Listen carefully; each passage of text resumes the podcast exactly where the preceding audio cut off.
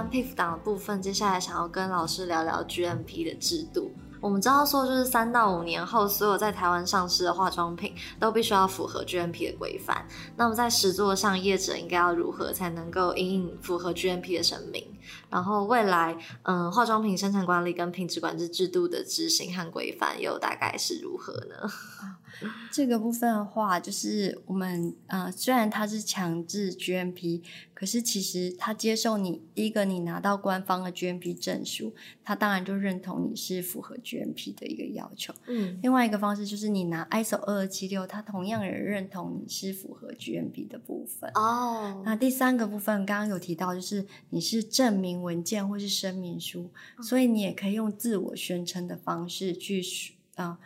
呃，类似你写一个声明书或是切结书，嗯，然后去说明你是符合这个 GMP 的部分。那当然呢，自我宣称对主管机关来说，它会风险比较高，所以它也会有可能就是优先去稽查的部分。了解。那在这个自我宣称，你你要宣称你符合 GMP，就是你当然要符合 GMP 的一些条求条文的要求。那如果说你自己执行的不错，嗯，如果现在现在还没有办法，就是你觉得你还没有办法有勇气 去申请 GMP 的话，你也可以先自我宣称，但是慢慢的就是你把它做到位以后，还是建议可以用个证书，当然是最好的。是官方的一个，官方也可以，ISO 二七六也是，ISO 二七六也可以。老师刚刚提到的 ISO 二七六，可能已经过去有许多工厂都已经申请过相关的认证，所以说申请完 ISO 二七六就不需要再另外申请 GMP 吗？嗯，这个就是看你的自己的需求啦。有些公司会希望不断提升，他就会觉得我要拿政府的 GMP 证书，我要拿 ISO 二七六。但是事实上，就是如果你只是单纯拿到 ISO 七二七六也是被认可的，也是被认可的。那两个人，呃，ISO 二七六和 GMP 有差异吗？嗯，其实它的差异就是在在条文上面其实是没有任何的差异的。我们现在的荒品优良制造准则，它也是以 ISO 二七六为基础去建立，所以其实它的执行上精神跟它的内容。是没有差异的，它的差别在验证的单位不一样，因为毕竟 GMP 这三个字是官方的权责。嗯，你可以看到全世界会用到 GMP 这个部三个字的话，都是由主管机关来做稽查跟发证的。了解。所以 GMP 是主管机关的一个职责，那 ISO 二七六就是由外面的民间的一个发证的机构发的核发的证书。了解。那主管机关它的稽查是三年。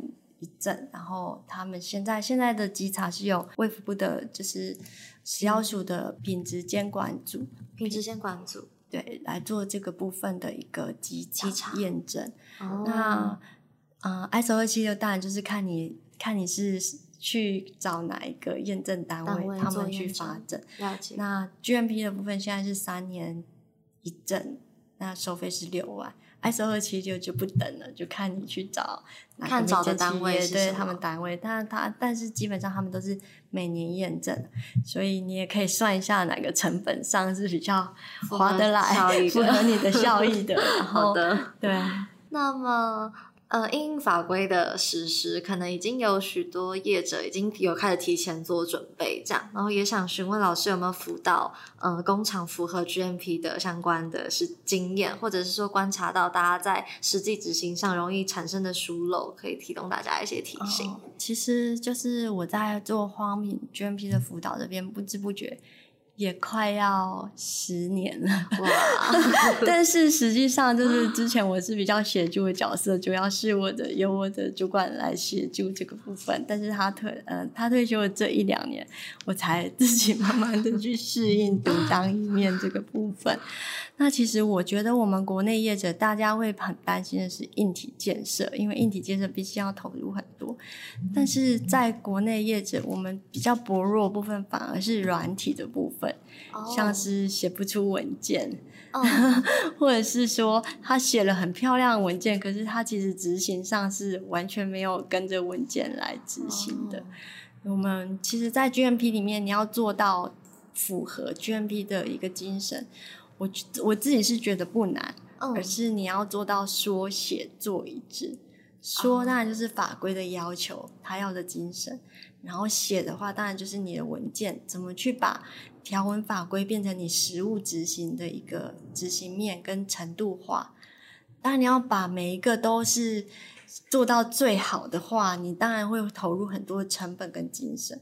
我们怎么去在就是经济有效生产跟我们。法规又能够有法规最大的遵循化底下去取得一个平衡，我觉得这是有一点难度，但是可以是可以做得到的。嗯，然后你的说跟你的写跟你实际执行是一致的。那在这部分有很常会看到写，就是会写很多，其实 GMP 里面没有要求，但是厂规，譬如我工厂希望做到微生物全部都是。低于十个 CFU，嗯，那你这个话，你的建制成本就会很提高。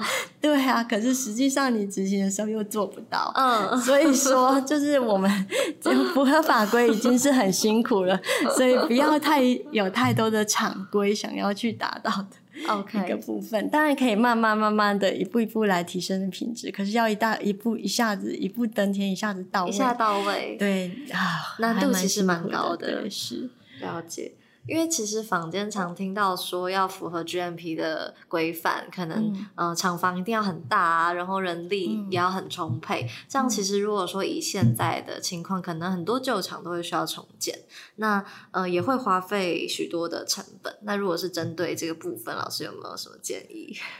如果仔细去看通过 GMP 的名单，你会发现其实并没有。厂房一定很大才能够通过 GMP，尤其是你在台北，嗯最多的那个化妆品的一个。工厂大概都是在台北、新北市是比较多的。那台北、新北市是寸土寸金，它的厂房不可能太大。你看到盖的很大、很漂亮，像皇宫的厂房，大概都是在中南部。你在北部通常看不到大厂房。可是其实他们有没有通过 GMP 也是有。对，所以并不无关乎你的厂房大小。嗯。那在人力的部分，GMP 里面它也告诉你是足够的人力。嗯。所以它是给你一个弹性的部分。嗯。什么叫做？足够人力就是看你自己公司的业务，你每个业务都要有人可以负责任。那当然，这就是对你来说就是足够的人力。那我自己辅导的通过 GMP 的也有，就是他们就是一个小小的家族企业，嗯，然后他们也是大概七个人左右。对，所以并没有大家想的一定要很大的企业，或是主要是看有没有心去把它做好。那至于是旧厂的部分，说到改善的部分，这部分就是要看你当初旧厂你的动线规划需要有，其实它涉及到就是整个人流物流的动线，嗯，你的动线怎么去把它改善？嗯，那其实这个部分我们也，我也我也觉得，就是在我开始学习在。做 G M 化妆品 GMP 这一块，我的我的那个师傅他一直教我的就是，我们要在最让呃业者花最少的钱的情况下去做到最最符合 GMP 要求的改善。对，所以他常常都说啊，你随便敲掉一个门，随便。那个钱给我们辅导就已经是很 绰绰有余，可是他都是会可能一开始就是有太多他自己的想法，可是这个可能不一定符合 GMP 的要求，然后他可能就是会先找人规划，然后也没有去看看这样是不是符合人流的物流动线，然后有没有交叉污染的风险等等，然后就建下去了。建下去以后，你要再改善的时候，一随便一动都是更大的花费。对，所以大家会觉得做 GMP 要花很多钱。可是我觉得是在你前期的规划，那同样的，你今天就想要改善的时候，也应该是先，我觉得是先思而后动啊，先把这些规划都规划好了，我们再来做，就不会在你在一直要花费无谓的金钱去做一些改善。哦，那因为我们现场其实有其他的呃听众也有一起来听范江老师的分享，那我们接下来就呃欢迎大家踊跃的提问，这样。因为之前以前的广告法里面写到的问卷是不在 IRB 的范畴内，所以现在问卷也一样。嗯，感官品品类对不对？对，大家试用品给消费者，像像以前那个什么飞熊盖那种手机手手饰的这种也要也要申请 IRB。涉及人体的问卷类型都需要申请 IRB，这样。嗯，了解。好的。所以如果现在业者已经开始做安全，就是皮肤档，因为还有缓冲，还有三年嘛，那他们现在已经开始进行了。那现在的安全评估有资格的签署人员去签了，这样是有效的吗？等到正式嗯是有效的啊，因为皮肤存放的时间很久啊。只要是他现在签，然后他他在签的当下，他的资格真的是符合的。嗯，对，就可以附上那个资格的。那那万一他现在签了之后，三年后这个安全评估人的资格没有了，就他现在是符合。假设我现在是我我的校期，我签署人员校期到二零一二，到到二零二二年而已。但我现在帮这份答案签完资料，可是可能我二零二三年。你就没有自没有持续回讯，对，没有持续回讯。那那个部分，他还是以签名的当下来看，他签名的当下，那个时候他是不是符合的？对。那佩服不是算流动的资料吗？他要一直去更新。呃，对，他会。但是如果你有更新的部分，就是要重新签署。所以其实是那个时候是，他就符合这个，就是符合。所以现在其实开始做不会有不会不会怎么样，就是你那资料是后续都还是可以被承认。对对对，那除非是他认为你有一些资料需要重新更新，他会要求你重新再做签署的部部分。嗯，好。譬如说我可能有配方里面的比例更改了，那这整个安全评估就会受到影响，那你可能就要重新再找安全资料签署人做重新的评估。或是我本来的产品在市面上没有不良反应，可是突然有了不良反应，这时候就要也要再请安全资料签署人重新再评估。嗯，所以它是一个变动资料，但是就是以他当下签名，所以会有签名的日期，然后去核对他当时的资格。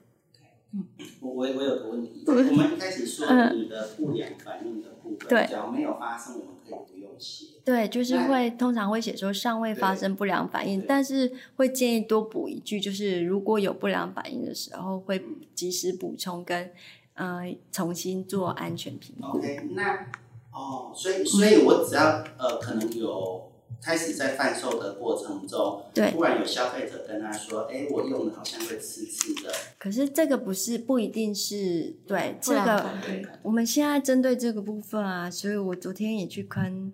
高一的皮肤科医师，因为这边很仰赖皮肤科医生来判定，因为不见得它是因为产品引起的，那当然是要用产品引起的不良反应或严重不良反应。那如果只是单纯的像是，就是这边也是要跟业者理清的地方，因为很多业者会把不良事件跟不良反应放一起。不良事件有可能是产品，譬如你的品质不好，嗯，或是变质，或是想有一些那个是不良。不良事件，嗯，可是不良反应是应用在人身上发生的一些，就是是真的是由这个产品引起的，像是过敏啊，最有名的不良反应，啊，它已经算是严重不良反应了，就是嘉利宝那个产品的事件。对，所以这边的话，就是还是蛮仰赖皮肤科医生的。那我自己就是针对这个部分，我有跟皮肤科医生讨论，皮肤科医生也觉得这边很难判断，所以我觉得我们都还有一些探讨的空间。只要多的，我平常没有写，我现在只要发生一件，我就需要。对，即使是单一个案，也是要重新评估。整件要全对，因为。对，因为有可能，哎，就是表示说有人真的会对这个产品有一些，但是不一定就是这个产品不安全，他可能就是会再重新评估，看看就是有哪些对哪些部分真的会对人体引起一些反应的部分。那所以是 S A 评估过后之后又又重复发生了一次，就是再补进去，对啊。呃，可是你要看是一样的，一样的不良反应还是不一样的情况，对对对。如果是一样不良反应，当然你就不需要再重新评估。但如果它发生症状是不一样的时候，对。入业者如果是，比如说像欧盟的，他们本来就有做好 PIF 档跟 SA 人员的签署资料，那我就整个搬过来就可以了嘛？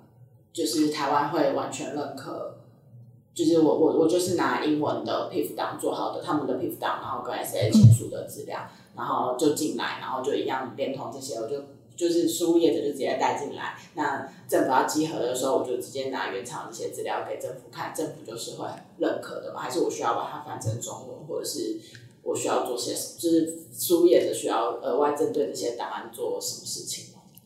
好，如果说你的在国外的这个已经建立的 PIF 档是用英文撰写的话，是不需要翻译的，因为我们的 PIF 是可以用中文或英文去建立，所以如果它是用英文是可以不需要翻译，但是如果它是其他的语言，就必须翻译成英文或中文的部分，这是第一个部分。那当然，如果它边的资料已经是建立完整，你当然是可以直接套用过来。但是，就是安全资料签署人员的部分，我们目前还没有跟国外有签署相互认可。虽然我们也是积极的这个部分，就是因为他们的基本上他们的资格是应该是也是符合我们国内的一个学历要求，但是因为在训练的部分，他们会欠缺一个部分，就是我国的荒病的法规的一个相关训练，所以他们可能还要再补这一部分的训练的时数。对，所以现在给就国外的 SA 签署的化妆品的那个安全品报告的话，目前国内没有办法。嗯，其实就是变成你可能就是把那个资料转过来，但是再找一个国内的 SA，或是让那个国外的 SA 来训练。嗯，他不一定要来台湾受训，现在有应该说主管机关也有在积极的准备线上课程，课程可以让他们来参与的。就是因为 PIP 是稽查嘛。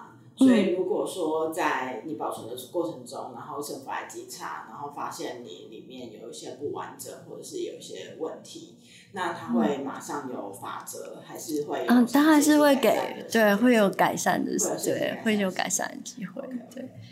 呃，我补充一个问题，好，就是那个呃，我们讲到就是 厂商要准备屁股单，嗯，那假如说今天稽查的时候他拿出来屁股单不完整。刚刚讲到会有给他一个对，稍微有限制。那那但但是到底可能有的厂商说啊，你现在叫我补充，我也补不出来，我干脆我就跟你说，我这次我不做了。那这样子会有什么？哦，不行，你的产品就是会被下架。这样子厂商会有什么法法则？这样子。嗯，哎，这个要看主管机关判定他是不是他所认定的屡劝不听，他是故意去抗拒这个，对对。只是要看主管机关，如果是他们判定的屡劝不听，当然就会变成是要会被你不能每次都是好，我只要有问题我就不卖，然后我就又推 另外一个。可是你推另外一个上市前也还是要建立啊。对对啊，因为上市前大家不会来稽查，那我上市啊不会啊，如果你被稽查一次，他认为你是有风险的，他就会经常去 盯。对 对，如果真的重大疏失，他可以限制你关厂，对，一段时间。哦没有，因为制造业者不一定会有厂，所以他不会，他只会让你没有办法，就是那个产品不能在市面上贩售。对，他会撤销你的登录，然后也让你就是产品没有办法在市面上。好的，了解。那嗯，今天的访问可能到这边告一个。段落，然后非常感谢范江老师今天不藏私的和我们分享了 PIF 档和 GMP 相关实作上的重点。透过今天的访谈，跟大家说明了化妆品产品资讯档我们应该要怎么去完成，以及制造规范我们要怎么去证明等等。相信大家听完都对于化妆品管理政策与法规更加的熟悉。那我们今天的节目就先到这边。如果对化妆品法规或其他相关知识有兴趣的话，都欢迎订阅我们，也可以到 YouTube 平台上搜寻精准安测声音 V percent，我们会不定期的更新影片，带给大家更多的化妆品专业资讯哦。如果有任何问题，欢迎随时与我们联系。精准化妆品 percent podcast，我们下次见，拜。